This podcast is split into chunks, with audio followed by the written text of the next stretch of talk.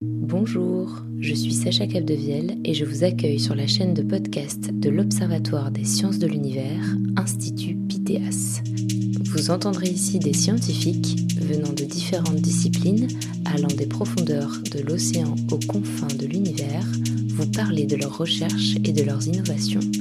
Bienvenue sur Immerscience, la science qui résonne, et maintenant, place à l'épisode. Je retrouve aujourd'hui Thierry Tatoni, chercheur à l'IMBE, Institut méditerranéen de biodiversité et d'écologie, pour en apprendre plus sur les cours d'eau marseillais et leur influence sur le littoral. Ces recherches pourraient avoir une influence sur les politiques publiques et notamment sur le bon déroulement du contrat de baie de la ville de Marseille.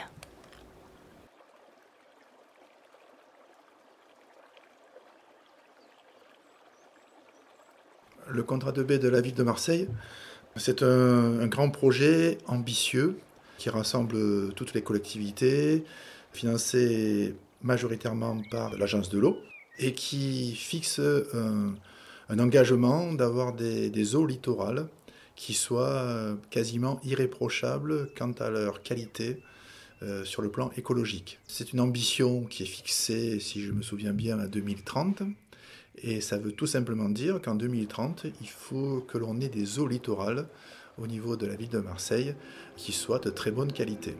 Face à cet engagement de la ville pour garantir une qualité des eaux littorales, je me demande quelles sont les limites de ces eaux littorales de Marseille. Alors les eaux littorales de la ville de Marseille, c'est tout ce qu'on trouve au niveau de la rade même de Marseille, euh, c'est-à-dire euh, entre la côte bleue et le cap Croisette mais c'est aussi toute la zone qu'il y a entre le Cap Croisette et jusqu'à Cassis. C'est-à-dire, ça correspond pour une bonne partie euh, au littoral euh, du parc national des Calanques, jusqu'au Cap Croisette, entre la Ciotat et le Cap Croisette pour euh, la zone de cœur maritime du parc national des Calanques. Et puis après, pour le marais, on parle d'air marine adjacente entre le Cap Croisette et la Côte Bleue, ce qui veut dire quand même qu'on est dans le périmètre très large du parc national des Calanques. Et côté Côte Bleue, on est dans le périmètre aussi du parc marin de la Côte Bleue. Tout ça pour dire qu'on a des structures qui relèvent des aires marines protégées, qui sont là aussi pour accompagner cet objectif euh, d'eau de très bonne qualité, surtout le littoral marseillais.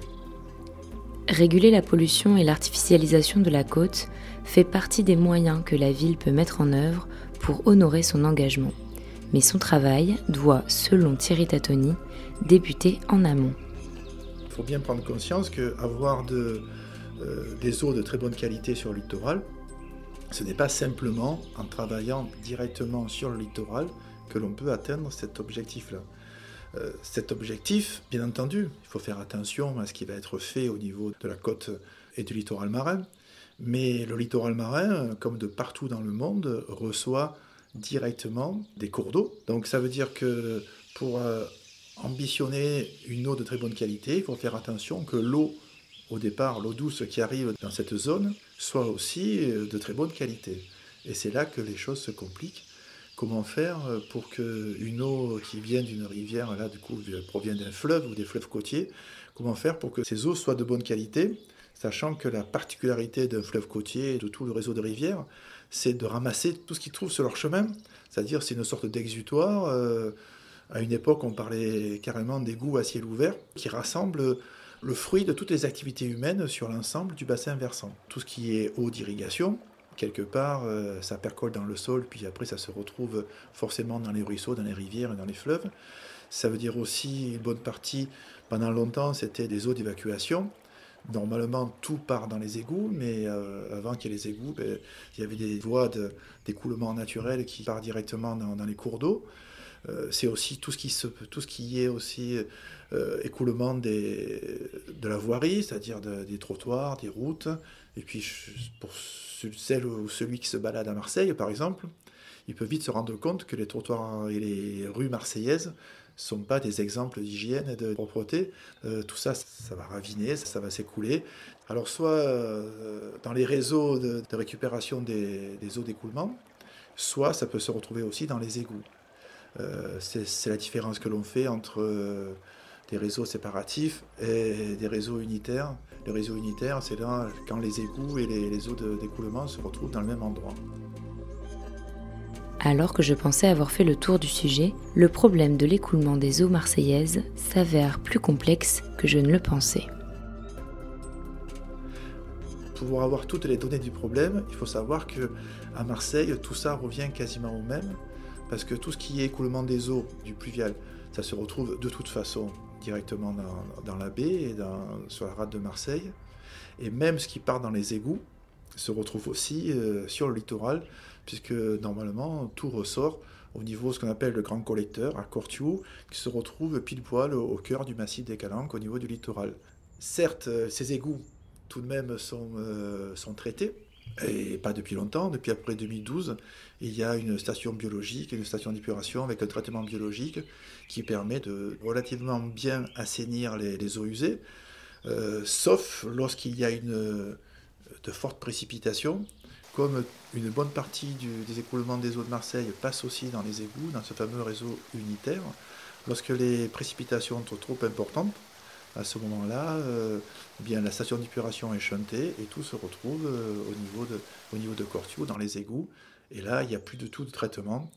Et c'est comme ça qu'on se retrouve avec des, avec fortes pollutions, euh, on va dire microbiologiques, des fortes pollutions biologiques, notamment en été lorsqu'il y a des gros orages. Et c'est pour ça que du coup, la baignade devient interdite. Normalement, tout ce qui est déchets plastiques, c'est arrêté. Il y a une, sorte de grillage qui filtre les macro-déchets.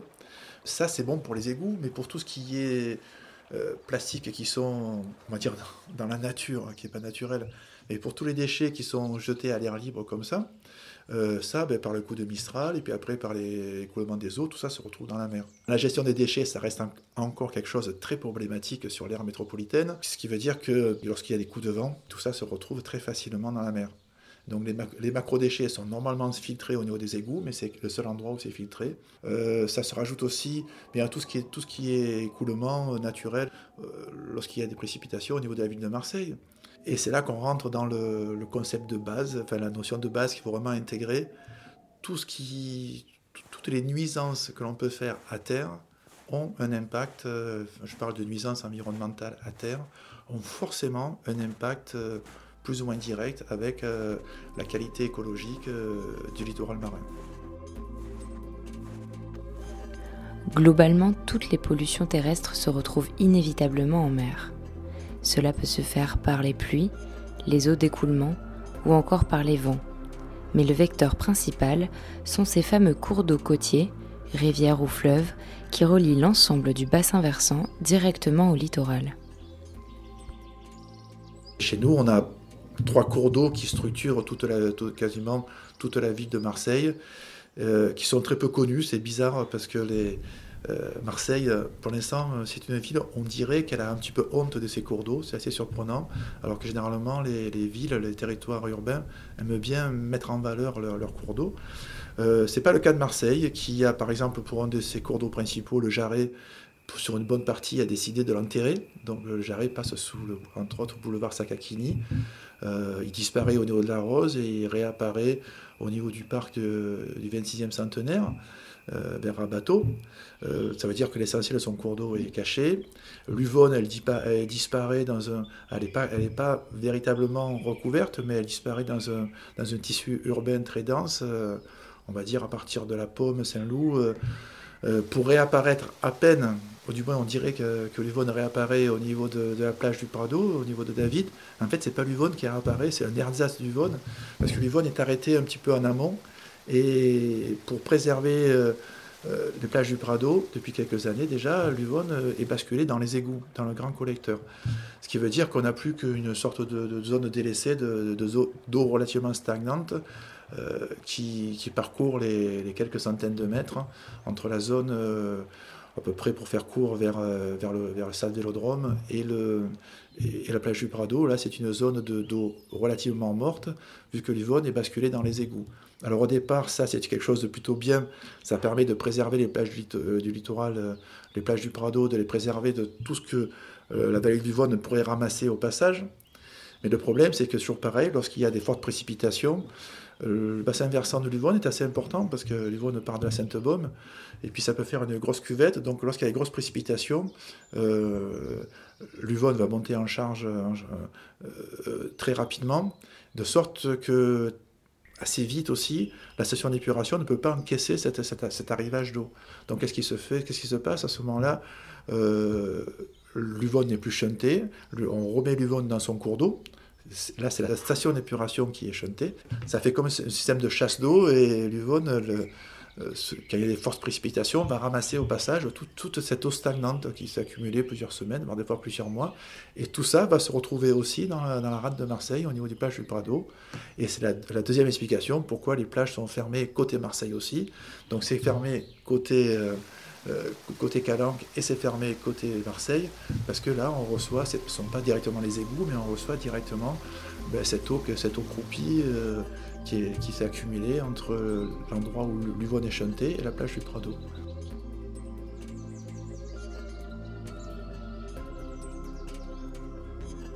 Le troisième cours d'eau important à Marseille, c'est le ruisseau des Égalades, qui est quasiment inconnu pour beaucoup de gens.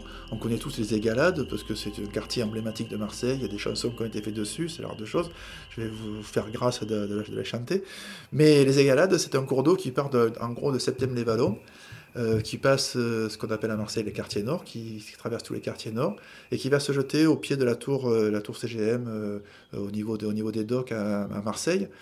Et là aussi, une bonne partie, une bonne partie est busée, ça veut dire que les, égalades, c'est un cours d'eau qu'on ne voit pas, mais qui a encore quand même pas mal de, petits trésors, qui a encore sur certaines parties une, forme, ce qu'on appelle de ripicide, c'est-à-dire une, une forêt qui, qui occupe les berges, les berges du ruisseau.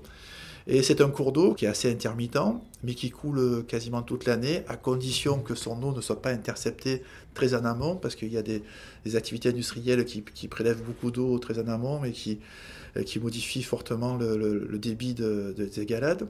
Et puis après, ce cours d'eau traverse toute une, zone d'activité, une zone industrielle, des zones d'habitation, se charge de plein de choses euh, pas forcément avouables, euh, qui se retrouvent avec... Euh, des, des, polluants, des macros, des macro-déchets. Euh, on a même trouvé, on trouve de tout dans le, dans le, lit, dans le lit des égalades, jusqu'à des, des machines à laver, des casques de moto, ce genre de choses. Pour rester encore dans ce qui est le plus présentable, euh, on y trouve beaucoup de polluants aussi, euh, des, éléments, des éléments chimiques, des métaux lourds, parce que ça traverse des, zones d'anciens résidus industriels. Et tout ça va se jeter au niveau des ports de, des ports de Marseille. Et actuellement, on, a un gros travail, on, essaye de réfléchir, de voir comment on pourrait arriver à restaurer la qualité de, ce cours d'eau, restaurer la qualité de ses eaux, restaurer la qualité de ses berges, afin de, donner le plus de chances de réussite au, projet de parc de loisirs euh, qui serait mis en place euh, plutôt sur la zone la, plus aval des égalades et qui viserait à justement jouer euh, sur ce cours d'eau intermittent et idéalement, il était ambitionné que ceux qui viennent euh, dans ce parc, les promeneurs, euh, les badauds, puissent aller aussi euh, un petit peu patauger dans cette eau qui serait amenée à déborder lorsqu'il y a un peu plus de précipitations. Et on a trouvé l'idée qui était, assez, assez géniale, c'est de faire un parc, un espace vert qui soit, entre guillemets, le plus nature, même si ça relèverait d'un concept architectural qui serait assez poussé. Mais essayer de retrouver une certaine forme de naturalité, ça serait pas mal. Le problème, il faut pour cela, pour y arriver, il faut qu'on ait une eau qui soit de très bonne qualité. Comme le montre Thierry Tatoni, ce projet de parc de loisirs prend tout son sens et permettrait de motiver les usagers à restaurer et protéger les berges.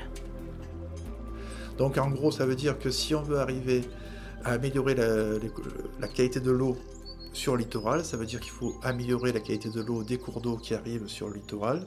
Au passage, ça nous permettrait d'avoir des espaces récréatifs, des espaces de respiration et de loisirs qui seraient bien plus sympathiques et surtout, surtout fréquentables, comme on pourrait avoir dans le ruisseau des Égalades. Et si on arrive à ça, ça voudra dire qu'on aura réussi à nettoyer une bonne partie du bassin versant de ces cours d'eau et notamment des Égalades. Et là, si on réussit ça, ça veut dire que on aura réglé beaucoup de problèmes environnementaux, de nuisances, mais aussi de comportement de tout un chacun. Et on aura fait d'énormes progrès sur l'amélioration des berges. Améliorer des berges, ça veut dire qu'on aura favorisé bien ce, genre, qu'on appelle ce genre de, grands de grands corridors, de, euh, grands couloirs de, végétation qui pourraient complètement structurer différemment la, ville de Marseille et qui, qui permettrait de, de, satisfaire ce qu'on appelle maintenant les besoins en continuité écologique et qui prennent le nom de trames vertes et bleues. Ces trames sont des zones de continuité d'espace naturel, à l'image de routes de nature, vertes pour les milieux terrestres, bleues pour les zones aquatiques et plus récemment les trames turquoises où se rencontrent la terre et l'eau autour des rivières et du littoral. Le but de l'opération serait d'améliorer la qualité et la quantité de ces berges pour permettre aux trames turquoises d'être plus nombreuses. Si on améliore ces, couloirs végétaux qui sont, de part et d'autre des, ruisseaux, des rivières ou des fleuves, euh, déjà on améliore considérablement la qualité du paysage. On fait ce qu'on appelle des îlots de fraîcheur dans les centres urbains, et îlots de fraîcheur euh, ou des couloirs de fraîcheur qui seraient apportés à la fois par la végétation et à la fois par la présence de l'eau. Le fait qu'il y ait de la végétation sur les berges, ça permet d'augmenter considérablement le pouvoir auto-épurateur, parce qu'un cours d'eau peut arriver à s'auto-nettoyer dès l'instant qu'on lui laisse les éléments d'auto-épuration.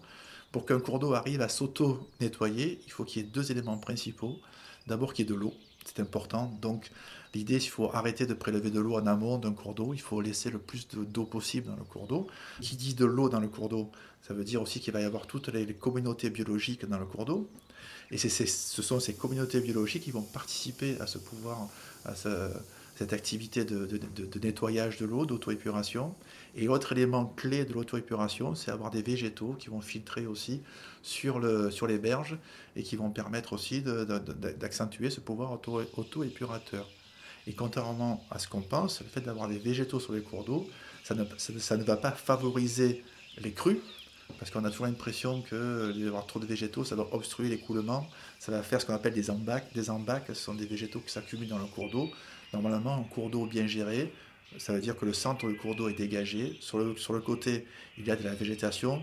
Au plus elle est dense, au mieux c'est, parce que cette végétation va pouvoir éponger, va pouvoir aussi encaisser euh, le surplus d'eau en cas de crue et diminuer l'effet des crues. Ce qui veut dire que si ça s'il y a une crue qui, est un petit peu encaissée, épongée en amont, la, lame d'eau qui va arriver en aval va être beaucoup plus, beaucoup plus réduite. Et dans le spectre du changement climatique, il faut vraiment se mettre dans une perspective où on va avoir des épisodes méditerranéens, des épisodes de fortes précipitations qui vont être de plus en plus importants, à la fois en fréquence et à la fois en amplitude. Ça veut dire qu'il faut aménager nos territoires pour encaisser ces, événements extrêmes. Et un des, un des moyens, ce n'est pas le seul, c'est d'arrêter de bétonner euh, et d'artificialiser les berges et les cours d'eau, laisser la végétation le plus possible ben, se développer pour pouvoir aussi encaisser le surplus.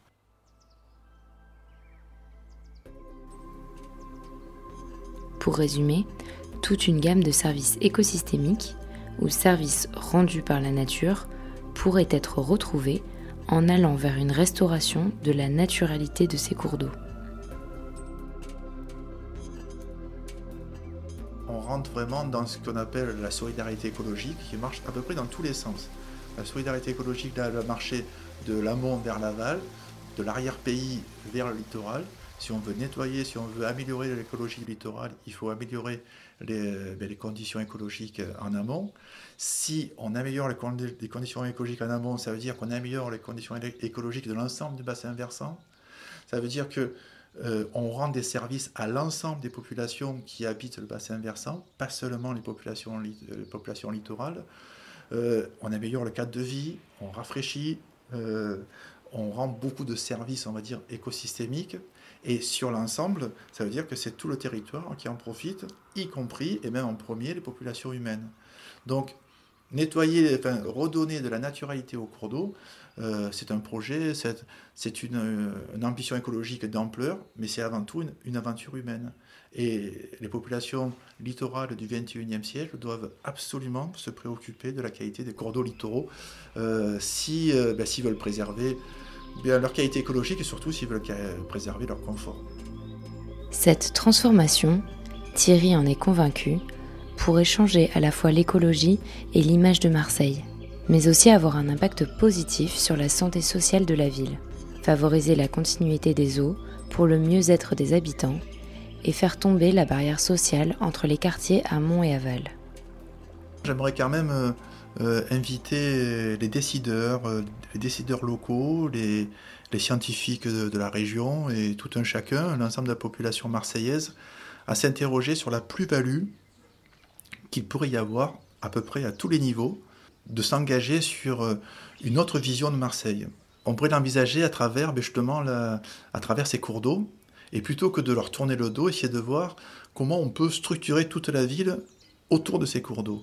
Et je vous invite à imaginer à quoi ressemblerait cette ville avec ces trois grandes corridors vert et bleu, ces trois grandes trames euh, turquoises que sont les Égalades, le Jarret et l'Uvonne.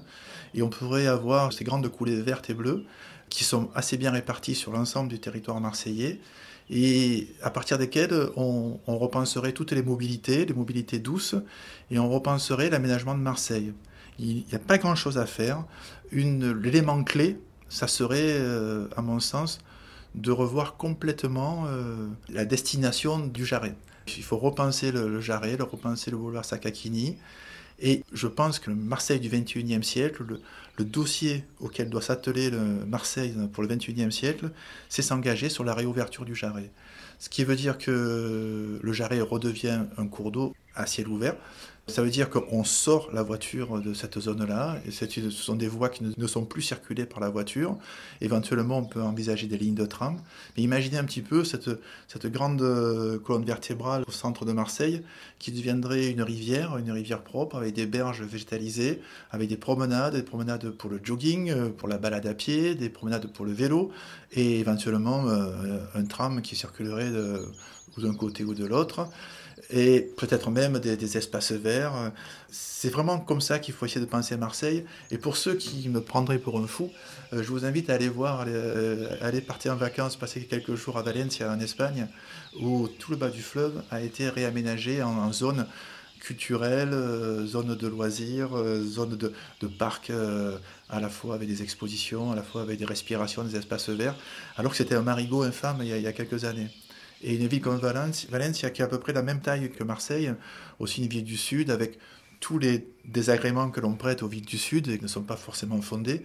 Et pourtant, une ville comme Valencia a réussi à faire cette métamorphose et a réussi à garder son histoire, son patrimoine historique, culturel, et à s'inscrire dans la modernité en pensant différemment les, logiques d'urbanisme. Je pense que Marseille doit absolument s'inscrire là-dedans. Donc, on rouvre le jarret, on fait cette grande coulée verte, on valorise bien plus l'Uvonne, et on structure et on, fait tomber cette image délétère des quartiers nord à travers, les égalades, qui deviendrait au contraire cette fameuse coulée verte qui relierait les quartiers sud avec les quartiers nord et qui changerait complètement la face sociale, économique et écologique de Marseille.